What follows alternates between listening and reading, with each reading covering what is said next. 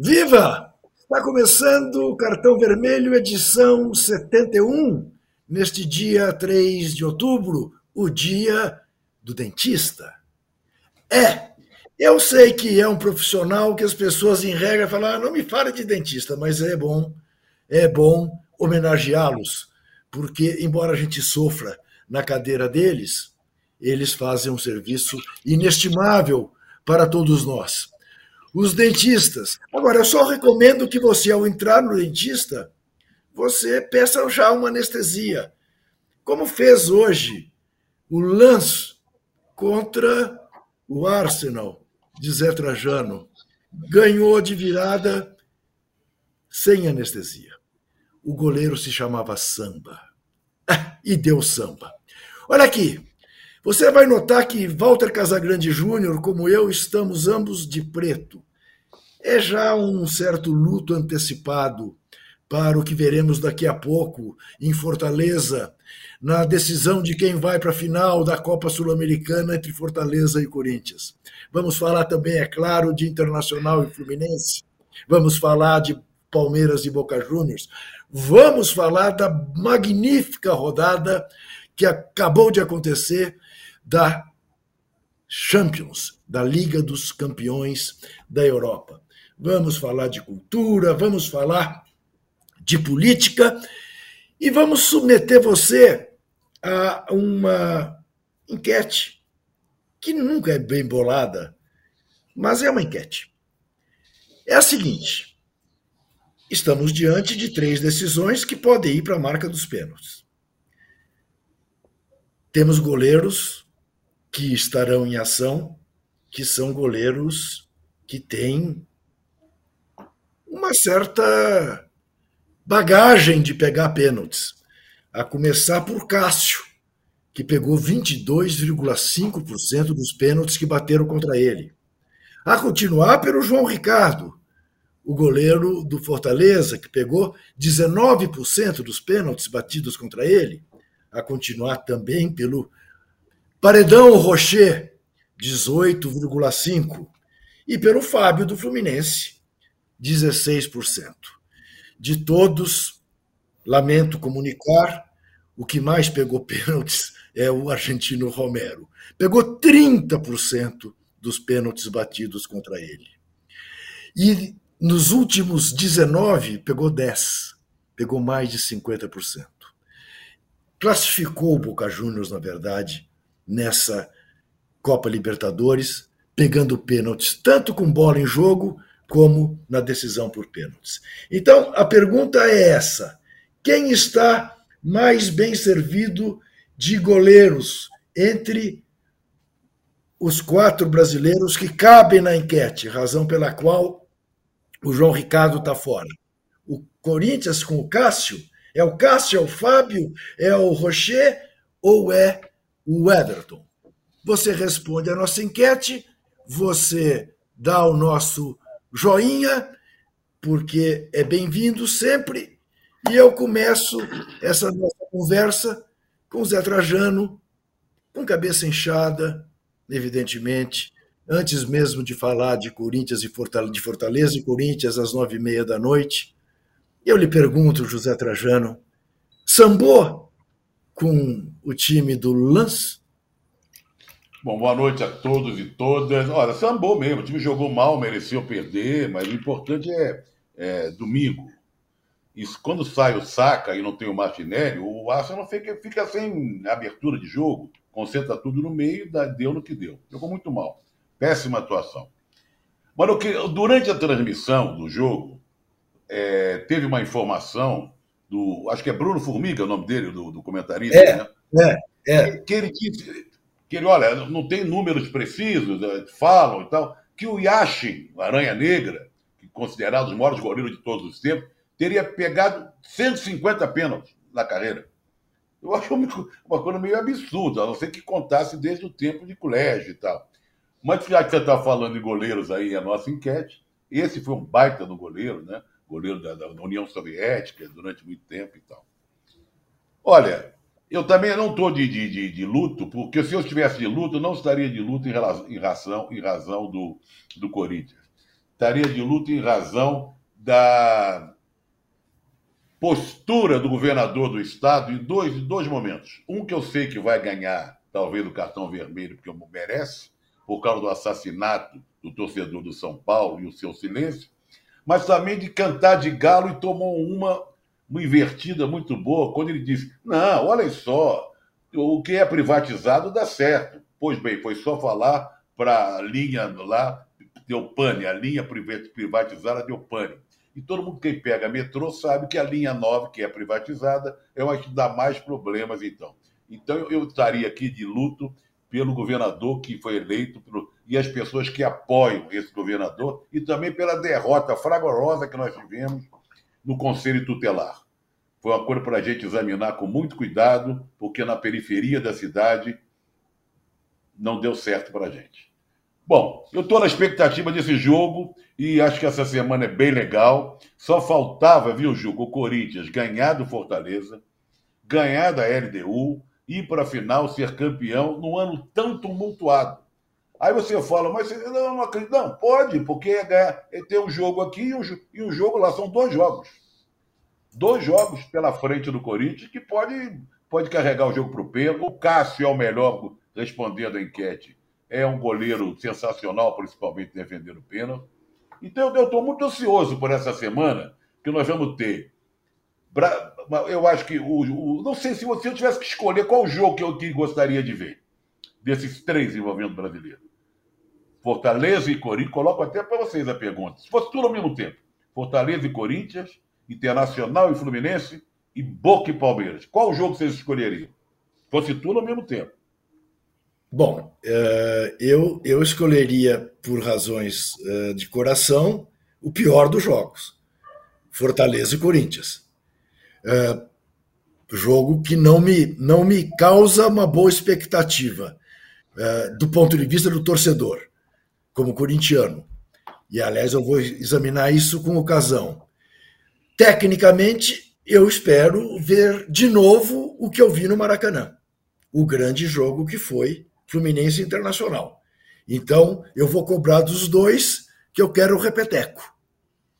Agora, digamos que o jogo que mais mobiliza do ponto de vista do futebol internacional, claro, é Palmeiras e Boca Juniors, um tricampeão da Libertadores contra um hexacampeão da Libertadores. É o jogo mais pesado de todos, né? Eh, lembremos, o Fluminense jamais ganhou a Libertadores, né? muito menos o Fortaleza. Né? O Corinthians ganhou uma vez, eh, então o Inter não. Né? O Inter está tentando ser tri. Então, o jogo mais pesado é esse Boca, é Palmeiras e Boca Juniors na quinta-feira. Walter Casagrande Júnior, a minha expectativa é, para esse jogo de logo mais é a seguinte: se o Corinthians entrar querendo bancar o 0 a 0 para o Cássio pegar pênalti, perde com a bola em andamento.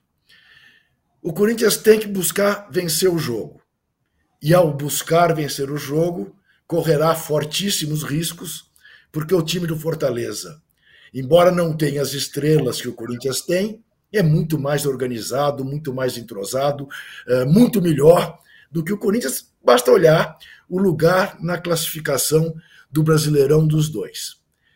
Eu te pergunto, Casão, em que medida a chegada do Mano Menezes, você que jogou e com tantos treinadores, a chegada do Mano Menezes pode significar, um, a chamada injeção de ânimo no time, aquela injeção que falta, dois, no pouco tempo que teve para treinar o time, mostrar um time diferente daquela bagunça, daquele bando que era com o Vanderlei Luxemburgo. Fala Juca Trajano.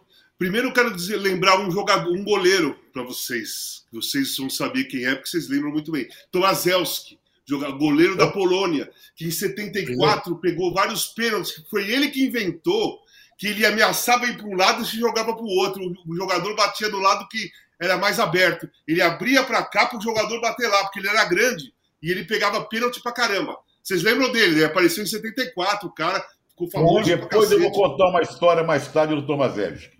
Mais tarde. Aí, Fala. E tem o Mazurkiewicz que rima com ele, né, Casão? Também, é verdade, tem o Mazur que já era do, do começo dos anos 70, né? Isso. Aí vamos lá. O lance é o seguinte: é, eu acho que mais organizado vai estar. Porque você organizar um time, sai um treinador, o treinador é demitido, né? Por causa do Vanderlei Luxemburgo. Chega um outro treinador com a experiência que tem o Mano Menezes, com a, com a história que tem o Mano Menezes, ele consegue chegar e organizar o time. Mostrar para os caras qual é o posicionamento. E o jogador pega a organização muito rápido. A organização você consegue, você manter uma organização ali. Agora a dúvida é: que forma que ele vai jogar? Ah, você perguntou também na, na reação dos jogadores né, na chegada do, do, de um novo treinador. Eu vou dar um exemplo muito, muito claro agora. Romero. Romero, ele ficou muito tempo descartado, o Vanderlei nem usava, usava de vez em quando. O Mano assumiu, ele foi titular contra o São Paulo, ele fez um gol em três minutos. As, as entrevistas que ele deu depois desse jogo foi, pô, o Mano Menezes chegou, me deu confiança, eu fui lá, fiz o gol, tal, não sei o quê. E as matérias que saem é que o, Mano- o- o Romero pode ser até titular hoje na, na partida. Talvez o Romero seja titular da partida hoje. Então o Romero mostra, e é só o Romero que está falando, né? mas isso é uma reação de todos os jogadores que estão fora de um time. Quando chega um treinador, esses jogadores que não estão jogando, eles se motivam. Eles começam a ver a possibilidade do treinador falar assim, pô, me ver no treino jogando bem e me colocar no time. Ou pelo menos me levar para o banco, me usar mais, sabe? Me usar mais. Então, cria uma motivação em quem não está jogando. E nesses jogos de, é, segundo jogo de semifinal de, de campeonato, de torneio, quem ganhar passa tal. Normalmente, normalmente, alguém que sai do banco entra e define a partida. Normalmente. Muitas vezes a gente vê isso. Uma semifinal, o a Copa de, a Copa de 14, o Götze entrou no jogo e fez o gol do título da Alemanha. Então, esses jogadores que entram, eles entram mais motivados, principalmente quando chega um treinador. Mas isso é muito pouco tá? Isso é muito pouco para um time que não jogou nada, nada, nada o ano todo. E não vem jogando nada há dois, três anos. Mas esse ano é o pior ano desses últimos quatro do Corinthians. Como rendimento, como organização, como administração, sabe? Péssima administração do, da, da gestão do Duílio Monteiro Alves. Péssima. Sabe? Troca de treinador como se fosse é, sem convicção a qualquer momento, mandou o Vanderlei embora porque o Tite estava indo para o Flamengo. Tentou reverter a situação, sabe? Não foi convicção, não foi uma convicção de mandar o Vanderlei embora ali, porque ele estava segurando o Vanderlei. Ele, ele se mexeu para demissão por causa do Tite. Então, assim, dentro do campo, é esse negócio. Eu acho que o Corinthians tem que se fechar, mas se fechar não é ficar lá embaixo, que nem fez com o Estudiantes, e ficar sendo martelado. Porque lá, na Argentina, tomou seis na trave. Eu acho muito difícil se repetir numa outra partida você tomar seis na trave. Tanta bola na trave assim. É, é, tomar seis na trave e ainda classificar. Então o Corinthians tem que, ser, tem que ser agressivo. Agressivo quando tem a bola. Quando não tem a bola, ele não pode dar espaço, porque o time do Fortaleza, o que, que ele vai fazer hoje? Vai, vai tentar colocar uma intensidade, uma dinâmica muito alta é, coisa que o Corinthians não consegue acompanhar. O time do Corinthians não tem essa dinâmica, não tem essa intensidade. O Corinthians joga bem quando ele consegue quebrar isso do adversário e tocar a bola com um pouco mais de cadência, porque o Renato Augusto é o cérebro do time e o Renato Augusto é cadenciado. O futebol dele é cadenciado. Como ele pega muitas vezes na bola, ele vai cadenciar o jogo, porque ele é assim.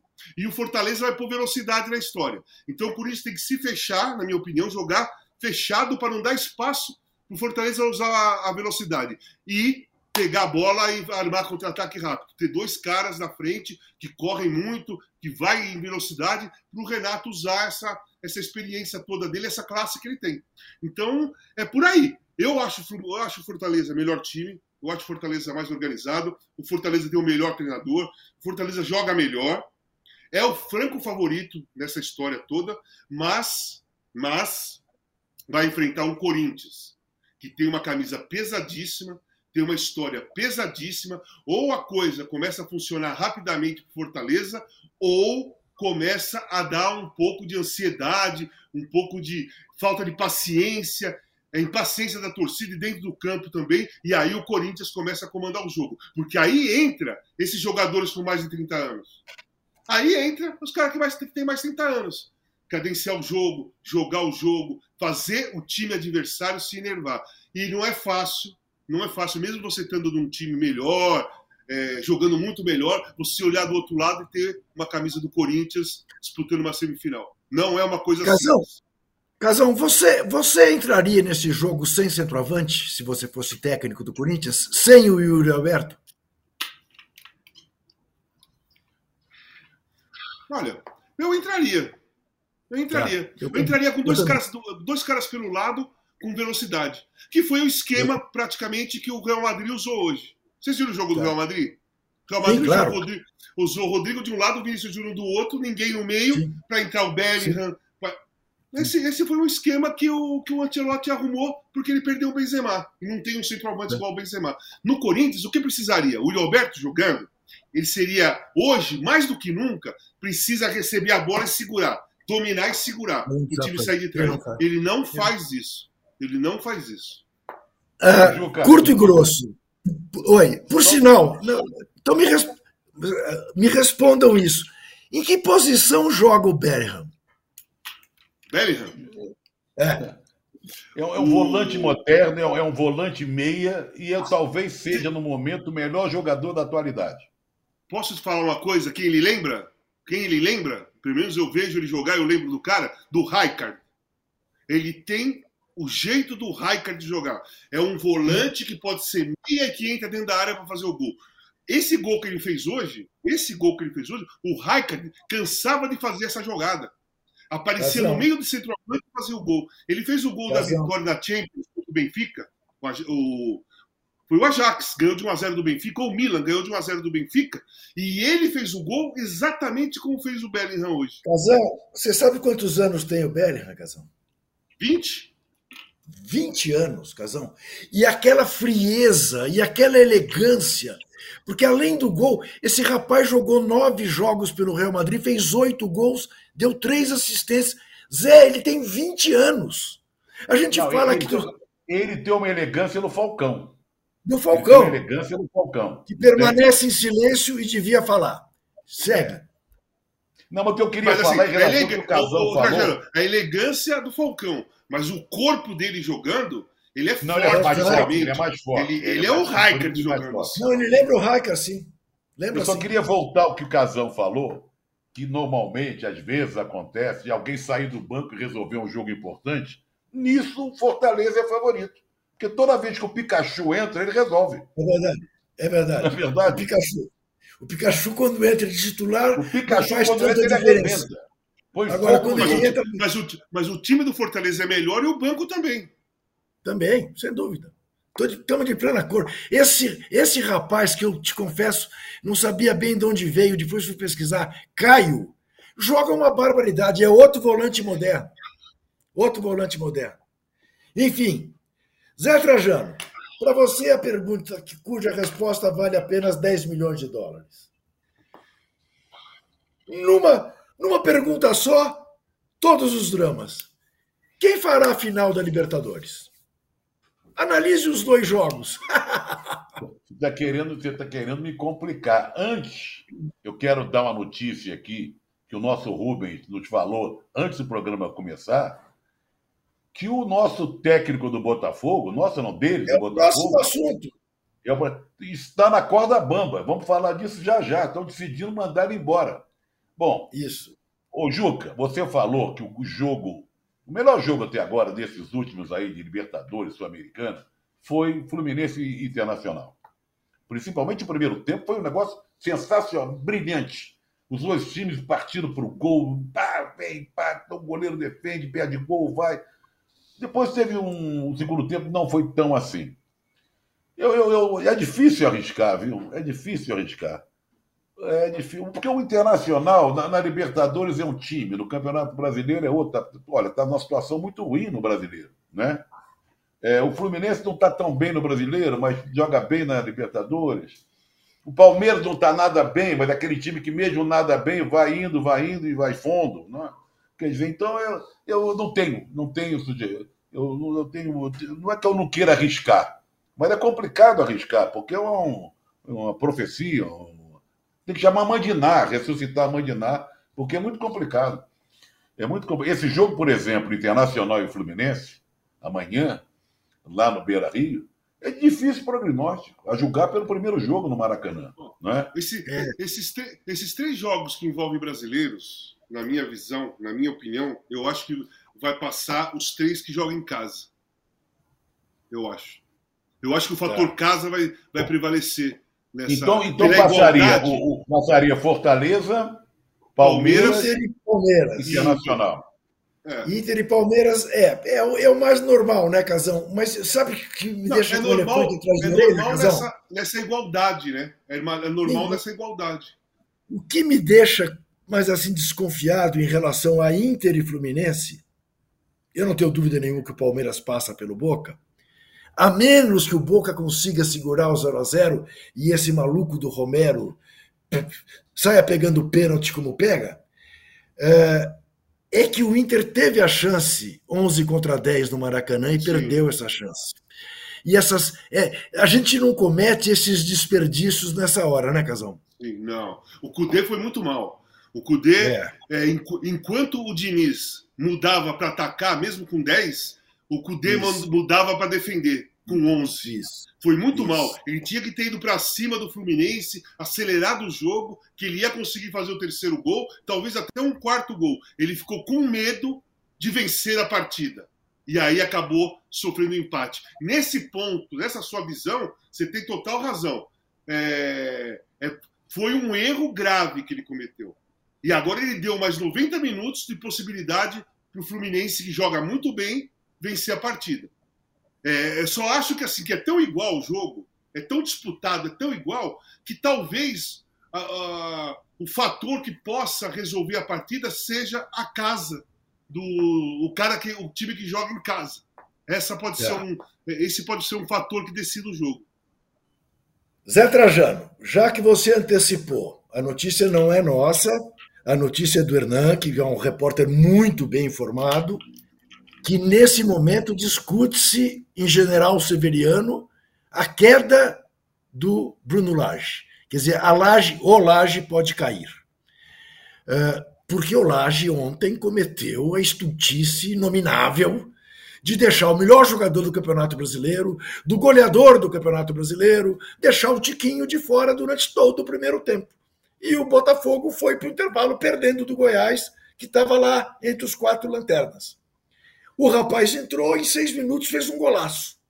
Mas não foi suficiente para o Botafogo ganhar os três pontos, que era mais ou menos obrigatório para quem vinha de três derrotas. Três derrotas, digamos, explicáveis. Num clássico para o Flamengo, embora no Newton Santos, depois fora de casa contra o Galo, depois de novo fora de casa contra o Corinthians. Era explicável. Não ganhar os três pontos contra o Goiás no Newton Santos não é explicável. É sintoma de queda. E o Laje parece ter colaborado grandemente para isso. Daí lhe pergunto, Zé Trajano, o Campeonato Brasileiro voltou a estar aberto, embora o Botafogo ainda esteja sete pontos na frente do vice-líder, agora o Bragantino? Tem que perguntar ao Bragantino, ao Palmeiras, ao Grêmio, ao Flamengo, né? Porque toda vez que o Botafogo é, permite, eles também não avançam, né? Isso vem acontecendo. Mas o problema do Botafogo não é agora porque ele botou o Tiquinho só no segundo tempo. É que vem se arrastando. Você fala, ah, jogou fora contra o Corinthians, jogou contra o Atlético. Não, vem jogando mal. O Botafogo não se encontra mais. Eu defendi a tese que tinha que ter deixado o Caçapa. O Caçapa Sim. é empregado do dono do, do, do, do, clube, lá trabalha lá no Lyon. Ele passou um pouco tempo aqui, mas ele conquistou o time jogadores, porque tem experiência, não foi um bom jogador. Está muito tempo trabalhando na Europa, com o Lyon, vendo campeonatos importantes. Conquistou a torcida, dava boas entrevistas, não mexeu no time, porque o Lai chegou, é, seria natural.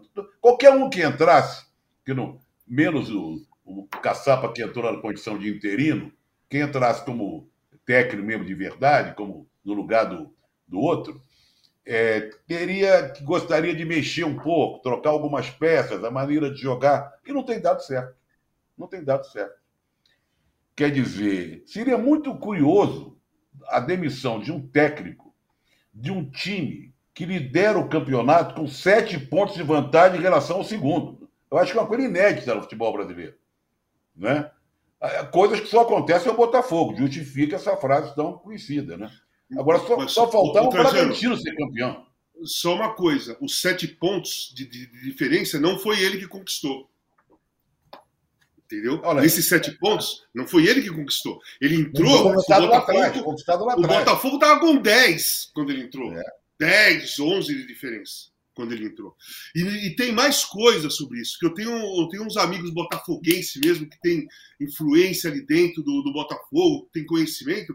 Os caras, a diretoria já está invocada com ele desde quando ele, ele colocou o cargo à disposição.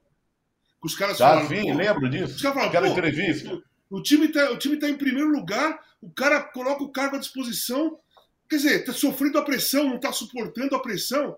Então já colocaram, já ficaram em dúvida. Depois teve uma, uma, uma reunião dentro do, do, do, vestiário que os jogadores também estão começando, já começaram, já estão definitivamente não te, tendo uma incompatibilidade com os pensamentos do, do Laje. Por exemplo, o Tietchan no primeiro turno foi um dos melhores jogadores do Botafogo como segundo volante.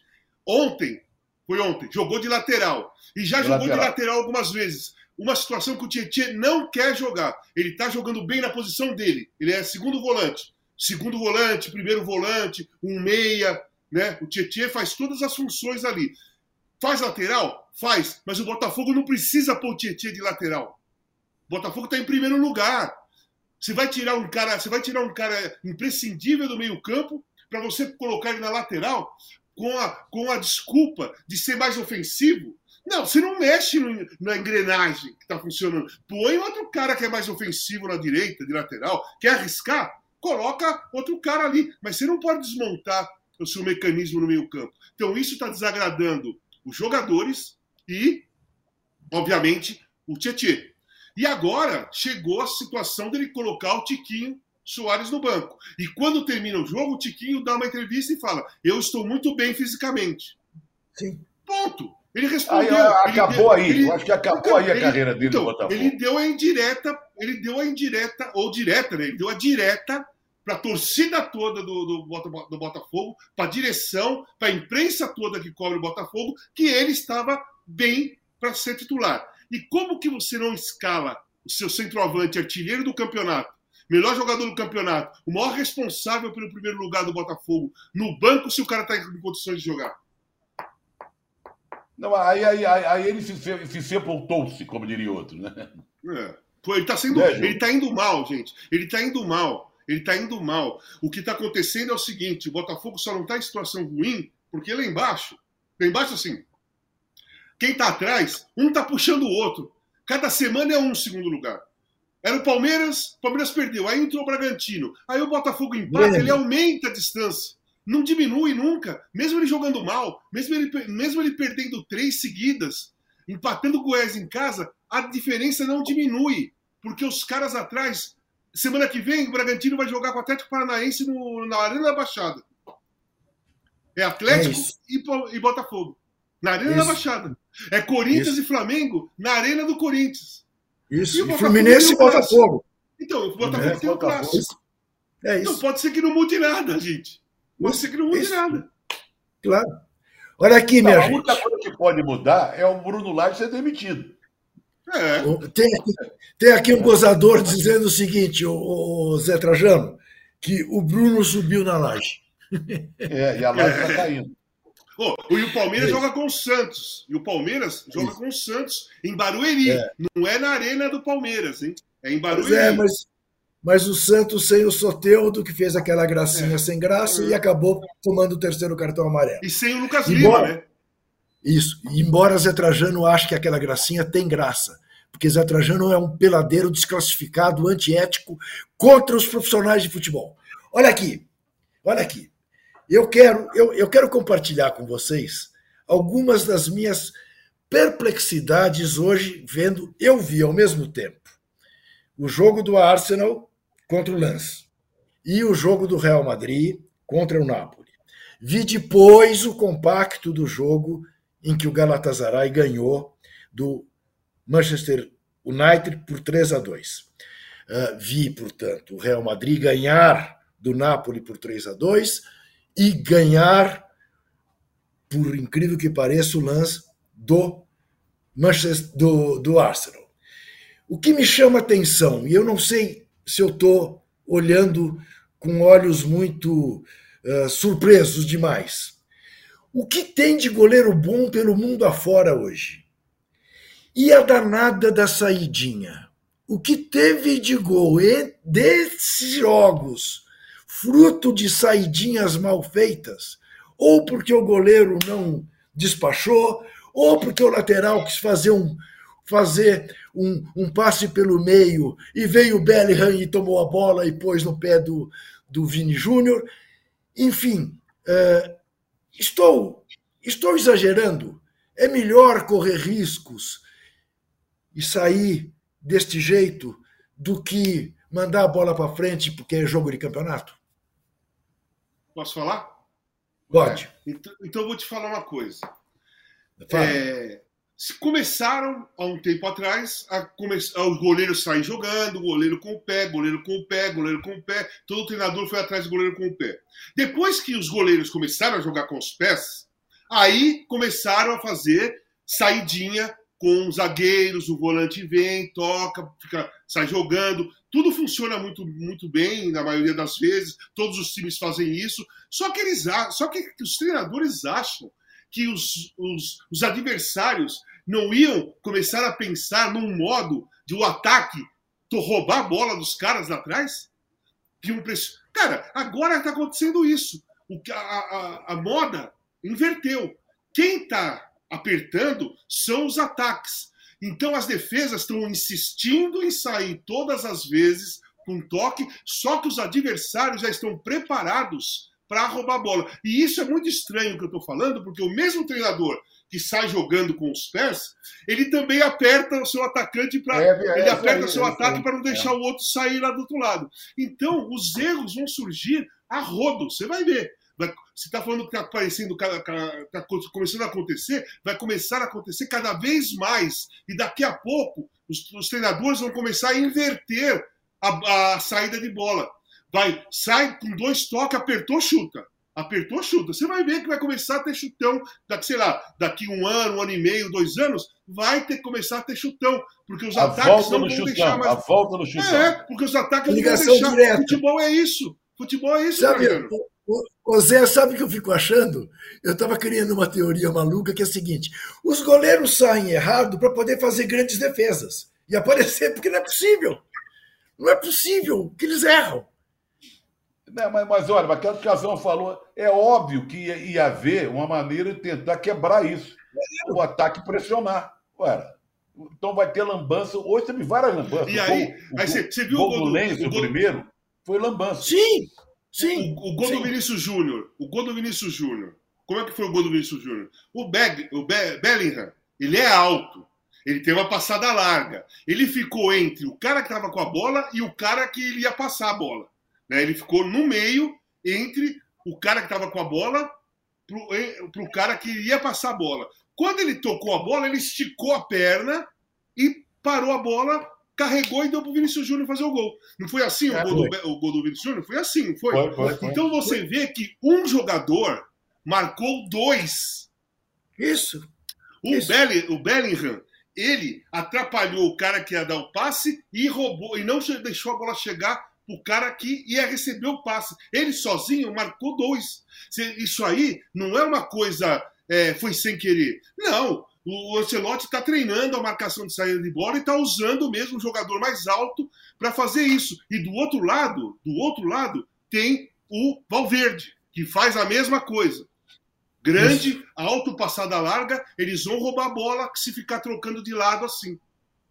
Muito bem. Olha aqui. É, como hoje o Zé Trajano precisa sair no horário exato, é, eu vou encurtar esse nosso primeiro bloco E apenas lembrando o seguinte: tem uma enquete no ar.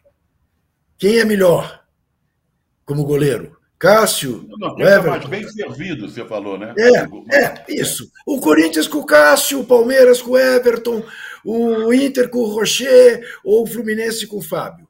Por que tem quatro? Porque a enquete não cabe uma quinta alternativa. Daí não está o João Ricardo, que dos, dos cinco, claro, é o goleiro de menor eh, história. Até demorou a fixar-se como titular no Fortaleza. Outra, tem torcedor reclamando que o goleiro do time dele não está. Não está porque eu estou pegando os quatro que poderão, aos pênaltis, resolver as classificações. Tanto que eu dei a, a média de acerto de pênaltis de cada um deles. Vou repetir. Cássio já pegou 22,5% dos pênaltis na carreira, pênaltis que houve contra ele. O João Ricardo, 19%. O Rocher, 18,5% e o Fábio, 16%. Eu gostaria de ter incluído o Romero, o goleiro do Boca Juniors, que é um fenômeno maior ainda que o Cássio, porque já pegou 30%. E é muito possível que o Boca Juniors venha jogar aqui confiando nele, porque ele trouxe o Boca Juniors até aqui. Ok? Então, essa é a nossa enquete. Você responda, você dê o joinha, e eu dou o resultado da enquete até agora. Cássio, 54%. Fábio Fluminense, 16%. Rocher Inter, 13%. E o Everton Palmeiras, 17%. Ok? Esses são os resultados até aqui. Acabou, acabou a pesquisa já. Está ganhando Não. mais fácil. Não, os palmeirenses podem dos reagir. minutos. Tá certo, é, tá, tá ganhando no primeiro turno. 54% o goleiro Cássio. A gente já volta.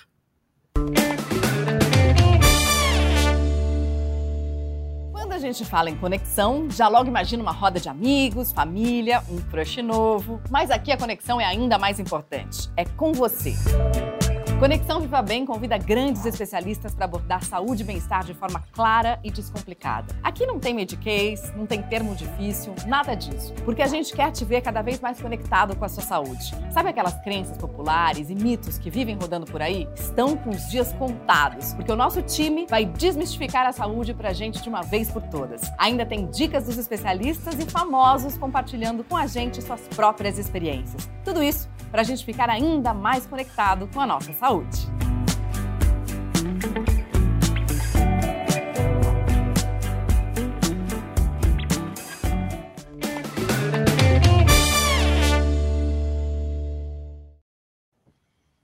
Estamos de volta com o cartão vermelho, edição 71, e com o recado do Rafael Batista para o Zé Trajano. Lembrando, é verdade, que o Corinthians, em 2005, liderava o campeonato, vivia uma fase turbulenta, demitiu o Márcio Bittencourt e trouxe o Antônio Lopes, e acabou campeão. Mesmo assim, é o célebre o célebre título do Corinthians, que teve aquela atrapalhada toda é, do, do árbitro que aj- ajudava na loteria eh, esportiva clandestina. foi o time que mais usufruiu disso, né? Sem culpa nenhuma, mas foi o time que melhor se. Pontos que o Corinthians bem. havia perdido em jogos que teriam sido manipulados ou não, ele acabou recuperando e, e foi o célebre jogo do Fábio fazer um pênalti clamoroso no Tinga. O pênalti não apenas não ser marcado, como o Tinga, como Tinga ter sido expulso de campo. Márcio, Márcio, como é? Rezende. aquele árbitro, Márcio Márcio Rezende. Rezende. Márcio Rezende de Freitas. Realmente, esse é um título que eu confesso Ah. a vocês, eu tenho muita dificuldade em contabilizar. Muito bem, vamos, falar- vamos falar de cultura.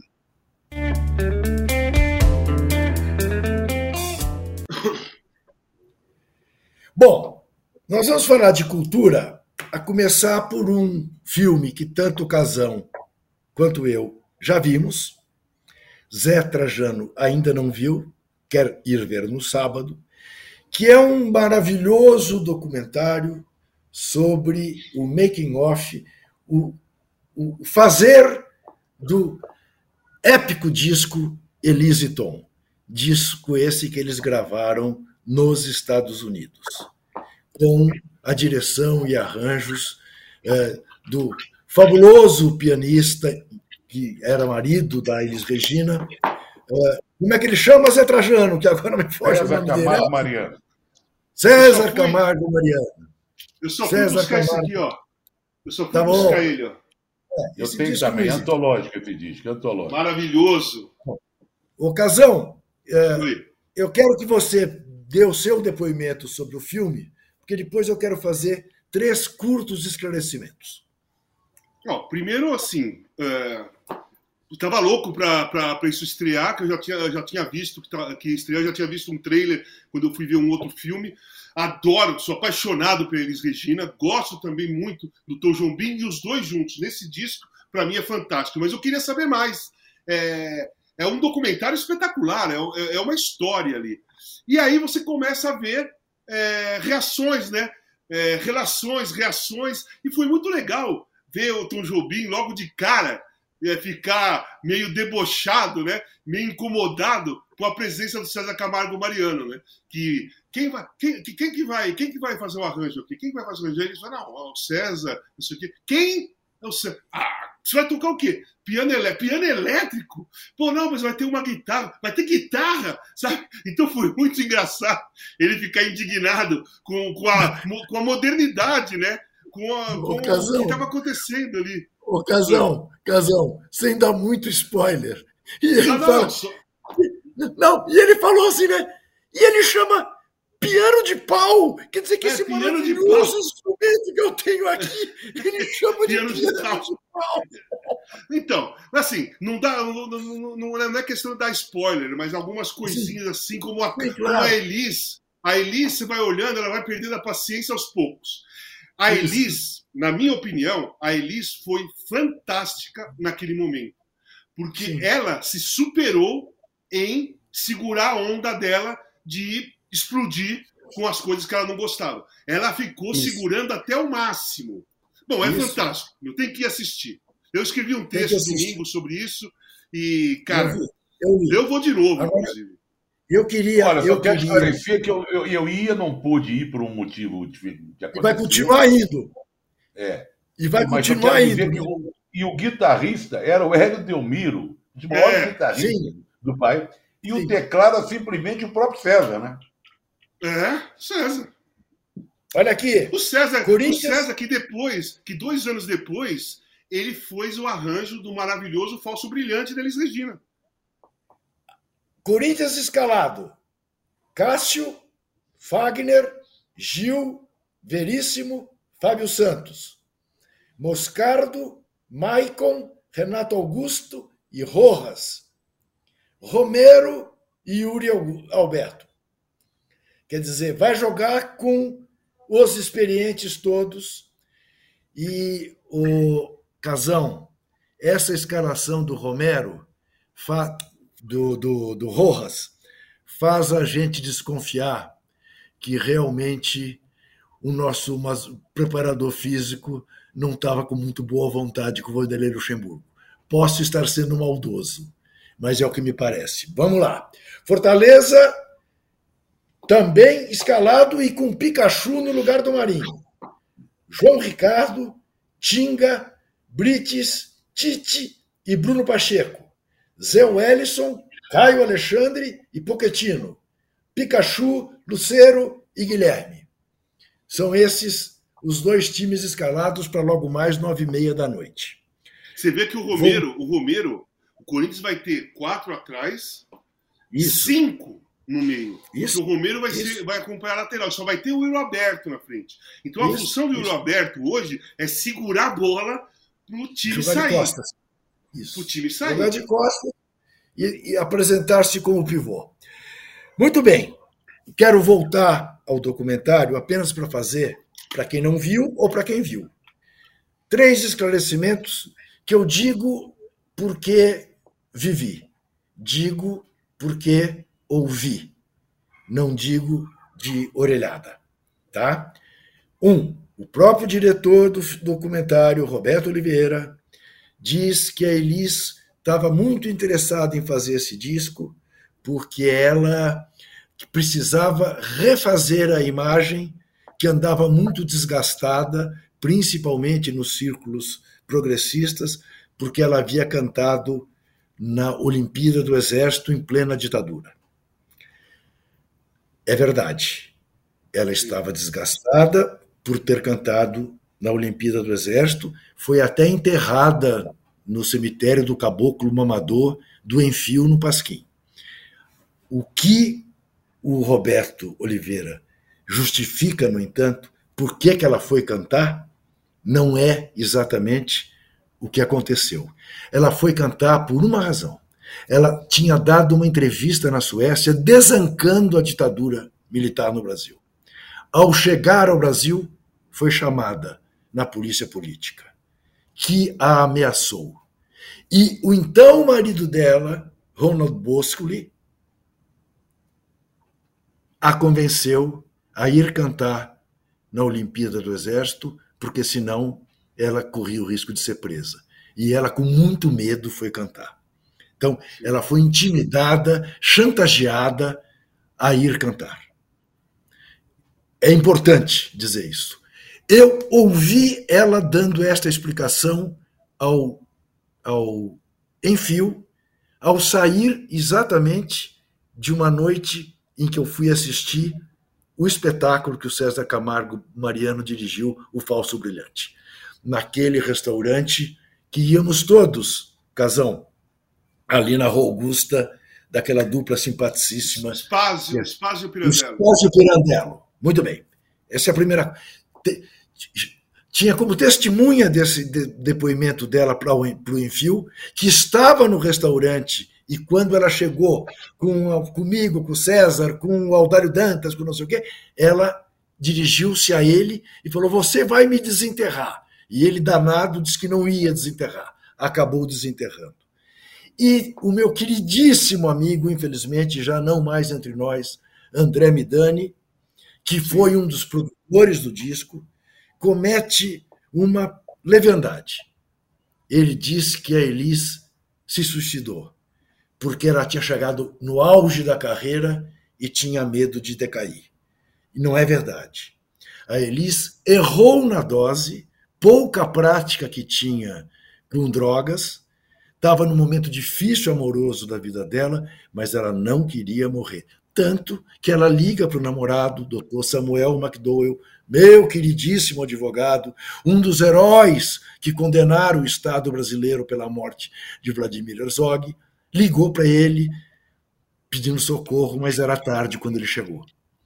Então, é importante dizer isso. E ela não estava com medo de decair, porque, como disse o Zé Trajano, ou como disse o Casão, depois disso, ela faz dois espetáculos absolutamente extraordinários. Ela tinha muito a progredir ainda. Então, Sim. era bom deixar claro. E, como eu disse, apenas de homenagem a ela, de, e, de certa maneira, em homenagem à minha irmã, que morreu em julho, que era assim absolutamente apaixonada pela Elise. E faz parte é. do, do, do, documentário, pô. Sua irmã. Isso, isso. Faz uma pergunta ao, ao, ao Tom Jobim, Jobim. No, no Roda Viva. Então, queria deixar isso, esse depoimento claro. Uh, Walter Casagrande Júnior, fale-nos hum. de Camaleões e de Som da Liberdade. Camaleões é esse filme que está no Netflix com o Benício Del Toro, a Alicia Silverson, é, o Justin também. É um thriller suspense que ele é um investigador né, de, da polícia que vai procurar indícios para descobrir qual é quem é o assassino. Mas a, a, história, o roteiro é tão bom que ele envolve praticamente fica todo mundo envolvido na mesma trama que você fica complicado para sacar. Não dá para sacar quem é o assassino desse filme. Não dá para sacar só no final e ainda se surpreende. O filme é muito bom, é um dos melhores filmes desse, nesse gênero dos últimos tempos. É, o, o, filme passa nos anos 70, então a trilha sonora é boa pra caramba, né? As cores são boas pra caramba. Então é um filme que vale a pena assistir. No momento que você está na sua casa, não tem nada, não vai sair nem nada, pode ir pro Netflix ver esse filme que é maravilhoso. O outro filme Som da Liberdade, que é polêmico, está dando muita polêmica no mundo todo, eu vou dizer tecnicamente. esse filme. É um filme ruim, produção ruim, péssimo roteiro, é, história, história muito mal aproveitada, sabe? O, o, o Tim Ballard, que é o policial, o agente federal, que é, que é a história verídica que ele vai na, na, recuperação de crianças e tal, tal, tal, está sendo acusado de assédio sexual por várias mulheres. Então, esse filme, o tema é tão importante e é tão verdade que é o tráfico sexual de crianças pela rede mundial de pedófilos. Só que esse filme foi tendencioso, foi. Cara, é ruim o filme. O filme é péssimo. Eu fui ver por causa da polêmica e eu queria ver com meus olhos, né, o que estava acontecendo. Cara, o filme é muito ruim. Não é só eu que estou falando, hein? Tem, pode olhar e pesquisar é, opiniões de caras que são é, críticos de cinema, que você vai ver a opinião deles. Eu no Casão. cinema eu falei, eu tava, eu tava com uma amiga e falei para ela assim: Meu, esse filme é muito ruim, cara. Casão, eu não vi não gostei me surpreendi muito quando vi sua dica. Eu falei: será que o Casão gostou? Tá todo mundo odiando. Eu falei: não, o Casão deve ter ido ver pela polêmica. Vou ficar curioso, não vou perguntar para ele se ele gostou ou não. Agora está explicado para mim por que que você. Então, este é o filme que o Casão está indicando. Né, Juca? O aproveitamento Hã? da extrema direita que estão, distribuindo, distribuindo ingressos aos montões. Exatamente. Né? Isso. Para eu, pentecostal, para militares. Eu estou indicando, eu estou indicando para as pessoas não ficarem presas ao que elas ouvem fora desse filme. A campanha da extrema-direita em cima desse filme. Tem que ir no cinema ver. Tem que ir no cinema ver para olhar e falar assim: olha que porcaria de filme. É um lixo de filme.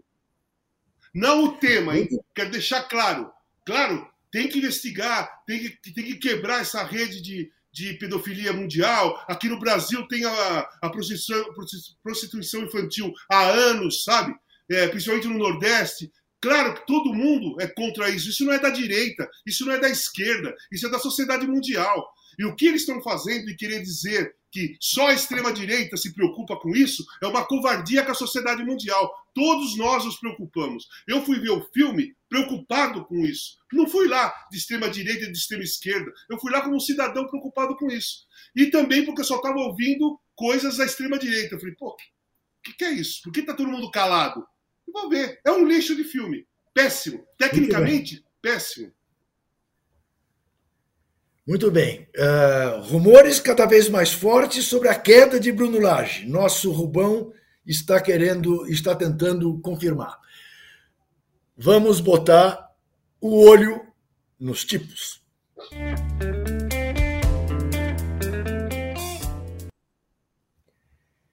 Eu, eu, eu quero recomendar vivamente que você que não conhece idade, a história mais recente das eleições brasileiras, veja o segundo capítulo da série que o jornalista Leandro Demore está colocando no YouTube.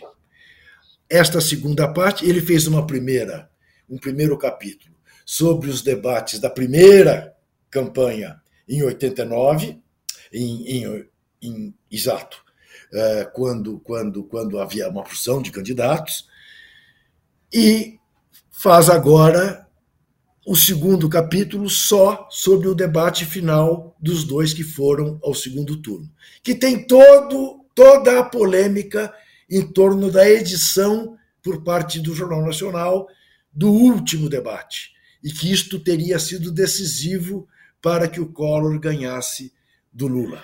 É muito bem feito jornalisticamente. Houve todo mundo, do Boni ao Armando Nogueira, ao Alberico Souza Cruz, ao Ronald, que é o cara que assume ter feito a edição. É muito bom como peça jornalística e como informação histórica para quem uh, uh, ouve falar deste episódio e não sabe bem como, a como, como se esclarecer, a, a, ao que recorrer. Vai ao YouTube, e veja Lula versus Collor, uh, do Leandro Demore que vale a pena. Você já viu, Zé? Não, não vi, mas vendo essa foto aí do Collor com o Lula, me lembro bem é. desse debate, no momento Sim. que. Lembra que o Collor levou uma, umas. É, Pasta vazias. Pastas, vazias. E dava a impressão Isso. que tinha muita coisa dentro. Para fazer uma denúncia. caiu naquele engodo do negócio do, do 3 em 1, né? Do, do, do, do aparelho de música. De som, isso. isso. Som e tal. É uma coisa, foi, olha, foi muito. E na época se dizia, na época se dizia, se o Brizola tivesse ido para o debate, ganhava ele não dele. teria perdido o debate público. Mas eu acho que nem o Brizola ganharia a eleição. Já estava no rumo para dar para esse canalha desse, desse colo a vitória. Havia, havia um, um contingente de, de, de, da mídia, de, da opinião pública, caçador de marajás, aquela coisa toda, que eu acho que tava, ia cair no colo dele.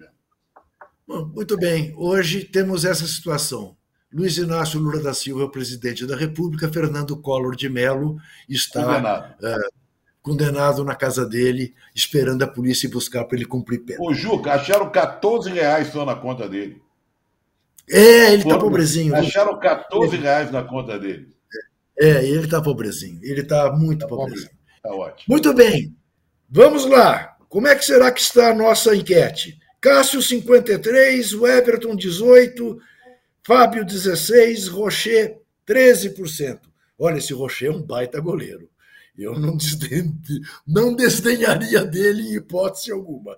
Não gostaria de encontrá-lo na marca do pênalti. Realmente não gostaria. E olha aqui, tem amigos nossos reclamando que está baixo o número de joinha.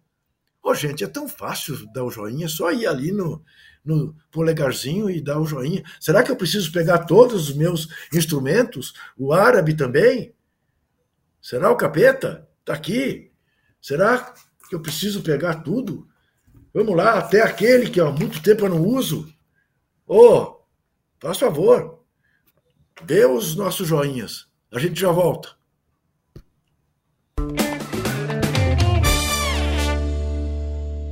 Eu diria que o Palmeiras é um, é um clube conservador e ao mesmo tempo muito inovador. Mas se você olhava para o campo, cara, era muito difícil imaginar que o Palmeiras ia fazer uma virada mesmo.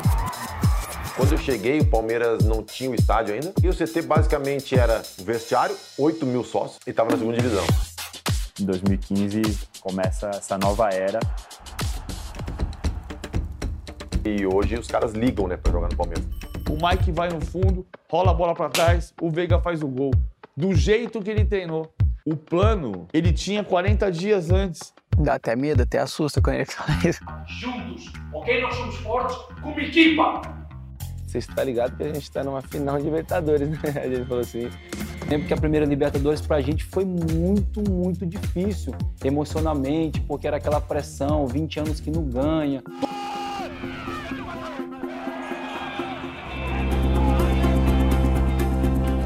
Quase chegando. Aqui, ó. Tá bebê.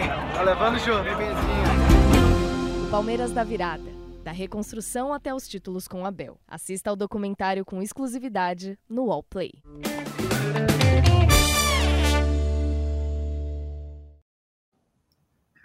O Eduardo Moraes, veja o documentário Lula versus Collor, ou Collor versus Lula, e você mudará a sua opinião leviana, leviana sobre Armando Nogueira, tá? Você verá o próprio Armando Nogueira. Você verá os depoimentos sobre o comportamento do Armando Nogueira neste episódio, tá? É, é, é difícil sair falando de orelhada sobre pessoas que não estão mais aqui para se defender e que não tem nada a ver com a edição daquele debate. Vamos falar das efemerides, ou efemérides, mais corretamente no português castiço. No português castiço. Eu quero começar por marcar que no dia 3 de outubro de 1990 houve, enfim, a reunificação da Alemanha. Havia caído o muro de Berlim, aquela coisa vergonhosa, e as Alemanhas, as Alemanhas Oriental e Ocidental se uniram de novo, se reunificaram e hoje formam a grande Alemanha, muito preocupada o tempo todo com qualquer resquício de nacionalismo exacerbado, de qualquer resquício do nazismo, fazem o meia-culpa, fazem a autocrítica, tem belíssimos uh, museus a respeito do nazismo, tem um cemitério israelita absolutamente fabuloso em Berlim, enfim, a Berlim unificada, a Berlim, a Alemanha reunificada, deu-se no dia 3 de outubro de 1990. E no dia 3 de outubro de 1915, nasceu Orlando Silva, Zé Trajano. Grande canto, chamado de cantor das multidões. Cantava demais. Foi um, junto com Francisco Alves, havia um duelo é, no tempo do rádio, tempo de ouro do rádio. Quem cantava melhor, né? Infelizmente, no final da vida, ele foi perdendo a voz por motivos de levando uma vida mais é, complicada, mas ele marcou muito. E a gravação dele de Carinhoso, do, do, da maravilhosa gravação, uma gravação histórica da obra-prima do Pixinguinha com o João de Barro, a melhor gravação é Orlando Silva. Vozeirão, né? Meu Nossa. coração, eu não sei. Eu quero lembrar, Juca, que no dia 3 de outubro de 1953, Getúlio Vargas assinou a criação da Petrobras que hoje está comemorando olha, 70 anos. É bom a gente não deixar passar Olha só. Esta me passou batido. Boa, Zé Trajano, obrigado. E que não ponham a mão na Petrobras, já puseram demais. Chup Checker, Casão. Opa! Nasceu é... em 1941, faz anos hoje. O rei do twist. Então, ele é, foi uma, uma, numa, no meio, né? Entre o rock and roll que estava chegando, twist, para o resto do rock, Beatles, é, Rolling Stones e tudo mais. O, o, nada mais, o twist não é nada mais do que uma sequência do jazz, do blues e do rock. Né? Ou talvez tenha vindo até antes do rock, o, o, o twist, que é um estilo muito parecido. É, o estilo da dança é parecido, a agressividade do som é parecida, né? A, a, a intensidade da música parecida, eu acho que fez ferver o rock and roll a partir dessas questões de, dos anos 50, twist, Beatles, Rolling Stones e aí andou. É um, mes, é um mesclado, tudo faz parte do mesmo, do mesma, do mesma panela, sabe? A panela da bruxa, da floresta, que ela vai fazer o, o doce, coloca um monte de ingrediente, tá tudo no mesmo lugar.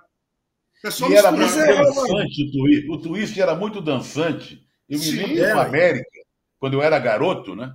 A gente frequentava o América, a sede lá de Campos Salles. Havia campeonato de casais para ver quem, o casal que melhor dançava o twist. Era muito. Dava aquele girinho, sabe? É? Da dama para lá, geral. Então, era ótimo. O, o rock and roll dos anos 50, o rock and roll também era assim, é, era. era. É, mas, mas quebrava joelhos, né, Casão? O seu joelho não permitiria. Não, não, não. Não, não, não, não dava. É? Let's it again. O meu joelho é impossível. E, e, trocava as mãos do joelho e tal. É, é, é, com o joelho, com o joelho, assim, é. Isso, é, isso. Ficava mexendo. Tem, tenho histórias com o twist. Olha aqui, quem faz anos hoje também é o grande zagueiro Roberto Perfumo, argentino, que fez carreira também no Cruzeiro, ídolo do Cruzeiro, né, Casão? Sim, pô, um grande zagueiro. Eu não sei se ele foi campeão em 75, lá na 76 da Libertadores, se já era o Moraes. Mas ele, o Moraes veio na sequência do Perfumo, né? Que era Perfumo e Darcy Menezes. Vanderlei de um Isso. lado, primeiro é, Pedro Paulo, primeiro antes do Nelinho, né? Depois chegou o Nelinho e tal. Na sequência do Perfumo entrou o Moraes. Mas, pô, meu pai era fã do Perfumo demais. Nossa, assim, Grande Perfumo, Perfumo e Elias Figueroa, o meu pai, eram os dois assim zagueiros que, ele, que os olhos deles brilhavam, que os olhos dele brilhavam. Eu Depois deve ter virado fã. o Perfumo, que ele foi comentarista da ESPN na Argentina. E uma vez eu fui lá para a Argentina participar de um programa e dividi a mesa redonda lá com ele. E era um gentleman, uma figura educada, né? bem vestido. Roberto Perfumo. Chegava junto, Depois, tipo Ramos Delgado. Relação, é. Nessa relação de estrangeiros, de grandes zagueiros, como Perfumo argentino, Figueroa chileno, depois o pai do casão se apaixonou por Carlos Gamarra, paraguaio, Gamarra. que era também um zagaraço. Da- Meu Deus da- do céu. Daniel, da- Daniel Gonzalez era um grande zagueiro uruguaio. Daniel, isso é bom. Ah, Ramos Delgado, né? Porque a gente teve de grandes. Anchieta. Nossa, o que a gente teve de grandes zagueiros aí dos hermanos é uma grandeza. Zé Ramalho faz anos hoje, nasceu em 49, Pô, sensacional. Não, sou fã pra cacete do Zé Ramalho, muito.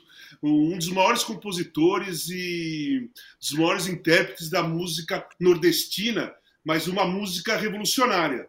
O Zé Ramalho revolucionou a música. É, ele trouxe é, uma batida de violão muito forte, com uma letra pesada. O primeiro disco dele, se eu não me engano, foi em 75, mas ele explodiu em 78 com um disco Zé Ramalho, que tem Avorrai, Chão de Giz, Vila do Sossego, todos clássicos que tocam até hoje. Eu sou muito fã do Zé Ramalho eu conheci o Zé lá no sítio do Chico, lá no Rio de Janeiro, o dia que eu fui jogar futebol lá. Eu fui duas vezes jogar, numa delas estava o Zé Ramalho lá, sentadinho, Ele- olhando, não jogava, não jogou futebol, mas estava lá olhando e tal. Ele é irmão da Elba? É não, primo. não, ele é, É primo primo. da Elba Ramalho. Ele foi, ele foi marido da Melinha, que também explodiu no final dos anos, dos anos 70 com a música Frevo Mulher, que é dele também. Zé Trajano, faria anos hoje, morreu muito cedo, nasceu em 52, morreu em 2019. Luizinho Lemos. Nossa, aí me tocou de perto, né? Artilheiro da história do América. Depois vem o Eduzinho, né? Primeiro é Luizinho Lemos. Ele jogou, além do América, ele foi do América, saía, voltava, saía, voltava. Ele passou pelo Palmeiras, passou pelo Flamengo, Inter de Porto Alegre, chegou a jogar na. Espanha, né? Agora, ele, a morte dele foi com a camisa do América. Ele era técnico do América, quando se sentiu mal à beira do campo, foi levado para o hospital e morreu. Luizinho Lemos, irmão do César Maluco e do Caio Cambalhota. Sim. Bom, eu também quero fazer aqui uma homenagem a outro que morreu muito cedo numa queda de helicóptero. Morreu aos 36 anos de idade. Um magnífico guitarrista, cantor do chamado, é, do chamado é, soul rock. É, ele fazia uma mistura de blues com rock and roll. É, era um cantor Olha, Trajano, dá, dá uma olhada na história. Não estou vendo, ele Ray preparou, né? Se preparou. É, é, ele, foi, ele foi pesquisar, porque quando eu, quando eu coloquei ali o, o Steve Ray Vaughan, acho que ele nunca tinha ouvido falar no cara, ele foi pesquisar. Porque ele foi Não, mas ele foi bem atrás, parabéns ele, pra ele foi bem, ele foi bem nesse resumo. O Steve Ray Double foi Trouble. Que é isso? Hã? Tem todos os discos do Double Trouble. ele, fe- ele foi um dos caras mais influentes do, do rock and roll elétrico, principalmente. Texas Blues, Rock Blues, né? É, blues elétrico. Morreu exa- exatamente num acidente de, de helicóptero. Ele estava fazendo show, se eu não me engano, era uma turnê junto com o Eric Clapton e com mais um outro guitarrista, se eu não me engano. E o, o, aero- o helicóptero caiu, ele morreu. Sou fãzaço do, do Steve Ray Vaughan. Uma presença, uma- um estilo no, no, no palco, uma agressividade para tocar, sabe? Um blues elétrico, um blues mais, mais próximo do rock and roll. O Casão, você tem toda a razão. é, Era, era, ele morreu com membros da equipe do Eric Clapton, nesse Viu? mesmo É. voo. Exatamente. O Olha Eric aqui. Clapton não quis ir. O Eric Clapton não quis ir de helicóptero para outro Ainda lugar bem. que eles iam fazer o show. Ainda bem. Olha aqui, quem faz anos hoje também, nascida em 65, é essa maravilhosa Adriana Calcanhoto, Zé Trajano, que eu, além do Gosto mais, tenho um carinho enorme por ela, pelo disco infantil que ela gravou, que as É, minhas não, netas... ganhou o prêmio, ganhou o Grêmio naquela época com Sim, o álbum. ganhou, infantil. exatamente. Foi um trabalho, eu vi, eu levei os netos naquela época. Magnífica, era gaúcha de Porto Alegre, né? Além de ser uma excelente cantora, compositora e poeta, foi- ela estava em Coimbra dando aula na, na universidade lá. É, eu, eu gosto muito, respeito muito o trabalho dela. Eu também respeito. Eu também respeito Também muito o gosto, trabalho também dela. gosto. Casão, dois aniversariantes para você. Um nascido em 81, outro em 83. Ibrahimovic e Fred. Ah, dois grandíssimos centroavantes. O, o Fred, começar pelo Fred. Eu sou muito fã do Fred como, como centroavante. Eu acho que um dos caras mais injustiçados na seleção na história da seleção brasileira de atacante foi o Fred com aquela história de Cone em 2014. Ele foi, ele foi prejudicado pelo esquema que o Filipão armou naquela Copa do Mundo. Ele ficou isolado no ataque e não conseguia jogar. Tanto que fez muitos gols, artilheiro no Fluminense, artilheiro no Cruzeiro, artilheiro no Atlético, onde jogou no Lyon, fez uma ótima Copa em 2006, lá na, na, Alemanha também, entrando depois, fazendo gol. Então, o Fred é um dos grandes centroavantes da, vai, dos anos 80 para frente, um dos grandes centroavantes do futebol brasileiro, injustiçado na seleção brasileira. O Ibrahimovic é aquele estilo, né? Ou você gosta ou você odeia. Um cara arrogante, um cara é, uma grande prepotência, né? Uma soberba gigantesca, mas com um futebol gigantesco também. Fazia gols de todos os jeitos. Eu lembro de um gol dele quando ele ainda jogava no Ajax, cara, que ele saiu cortando todo mundo dentro da área. Foi o, foi o gol que ele apareceu para o mundo jogando pelo Ajax, que ele cortou vários caras dentro da área e deu um tapa no goleiro. Um dos grandes centroavantes do, da história do futebol. Machucou aqui, muito o joelho. Ele poderia ter jogado mais do que ele jogou. Ele machucou muito o joelho. Olha aqui que mensagem bonita. Querido Juca Trajano e Casão, sou primo do Antônio do Espaço Pirandello e do meu saudoso primo Antônio Máschio. Hoje lá funciona a Cantina Piolim. Abraços do Beto Márcio. Olha que, que legal. legal é. cara. E, o sócio do Márcio era o Vladimir, né? Que trabalhava no Jornal da Tarde. Isso. Vladimir Vladimir Exatamente. Soares. Exatamente, é. Zé. Exatamente. Zé, hoje é aniversário da morte de Milinha Borba. Falamos de Orlando ah. Silva lá em cima. É. Você sabe que Emilinha é, era, era a favorita da Marinha. Naquela época é, tinha uma rivalidade, né? Emilinha e Marlene. As duas tinham fã-clubes que, se, se, que brigavam, mas elas não brigavam entre elas, os fã-clubes que brigavam. E no, eu até falo, isso é uma, uma, uma, uma, sensação minha, né?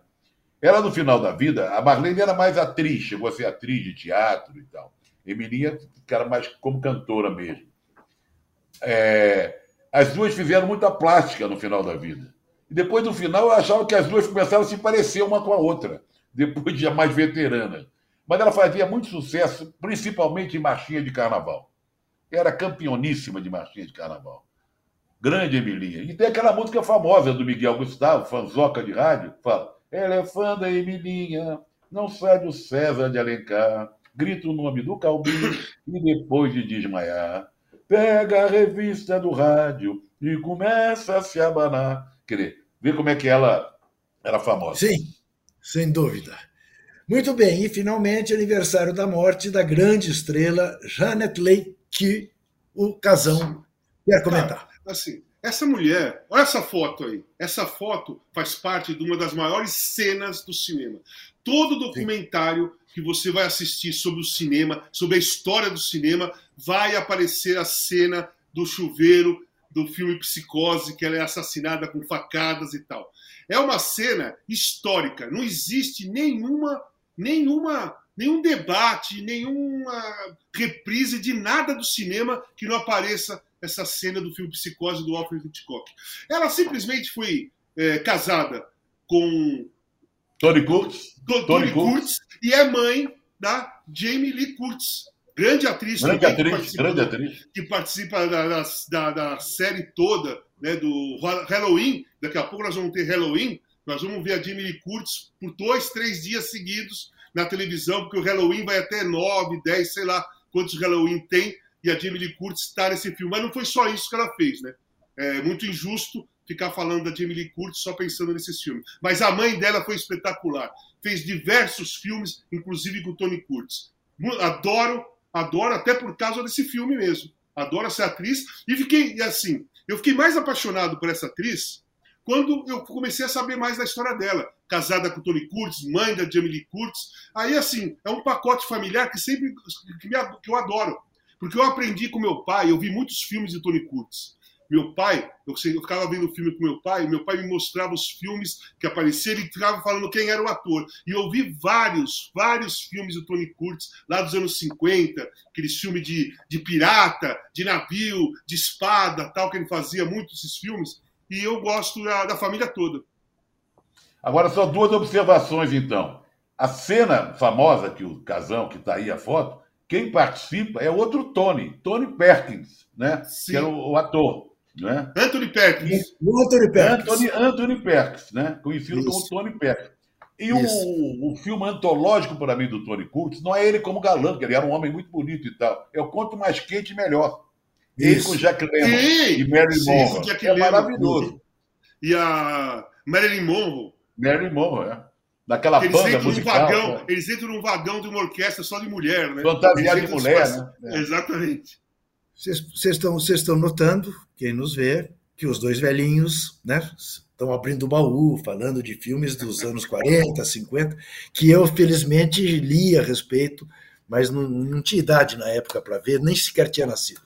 Muito bem, é hora de falar bem de alguém, das pessoas, das coisas. O meu cartão dourado eu entrego ao Bragantino, vice-líder do Campeonato Brasileiro. Porque, embora não saiba brincar, porque os meninos do Palmeiras estavam fazendo uma verdadeira Disney lá em Bragança Paulista e, de repente, o Massa Bruta acabou com a brincadeira, virou o jogo, ganhou 2 a 1 e assumiu a vice-liderança. Tá de parabéns o Pedro Caixinha, que de todos os lusitanos é o menos badalado e é o que está conseguindo melhores resultados. Alguém mais quer dar cartões dourados? Não, eu acompanho você. Eu vou acompanhar, vou dar para o Pedro Caixinha e seus Blue Caps. Ok. Agora o cartão vermelho.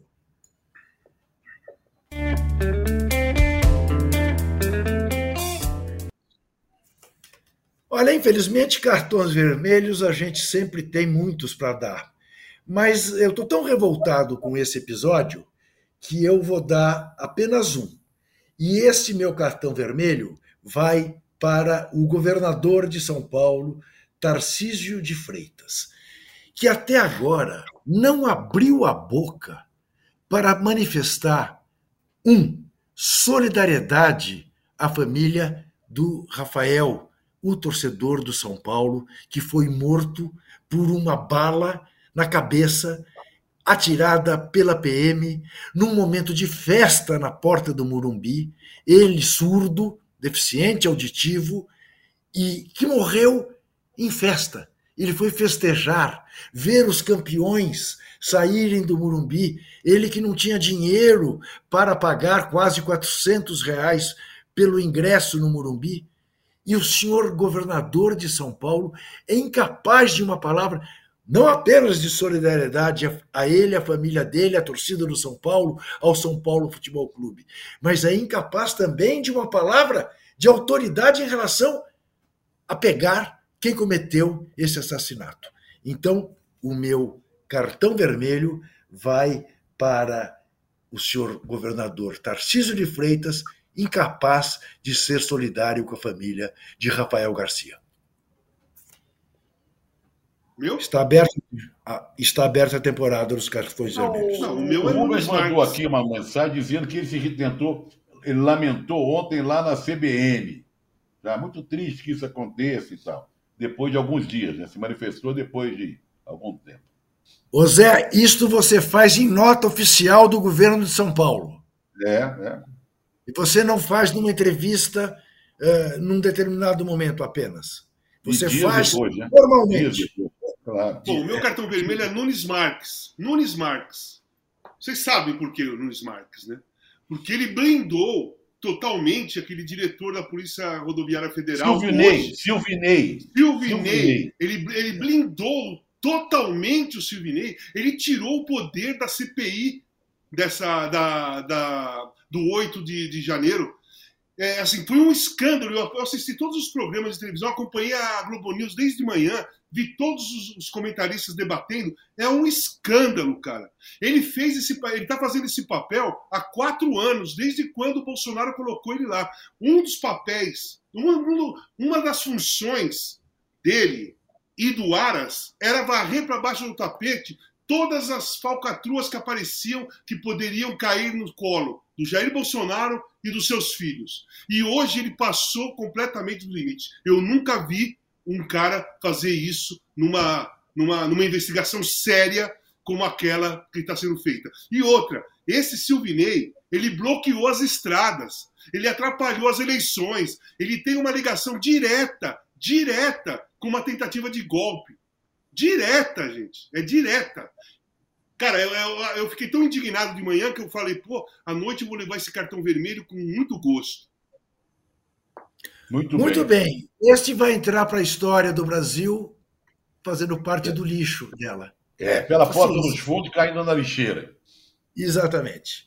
Muito bem, amanhã, hora aqui, Zé Trajano, estamos entregando o programa oito minutos eu tô antes. Vendo, eu estou gostando, estou gostando. É, corri, corri. Hoje tem live pós-jogo de Corinthians e Fortaleza, com Rafael Belatini, Vitor Guedes e Matheus Raimundo.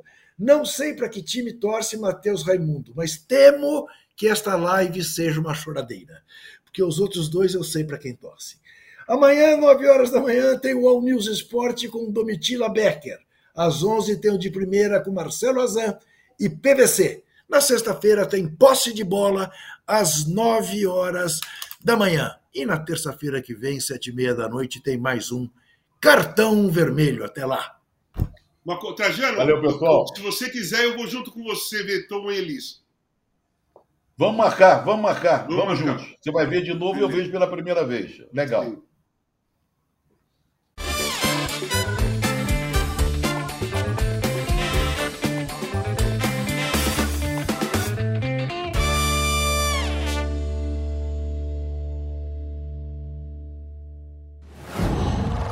Qual?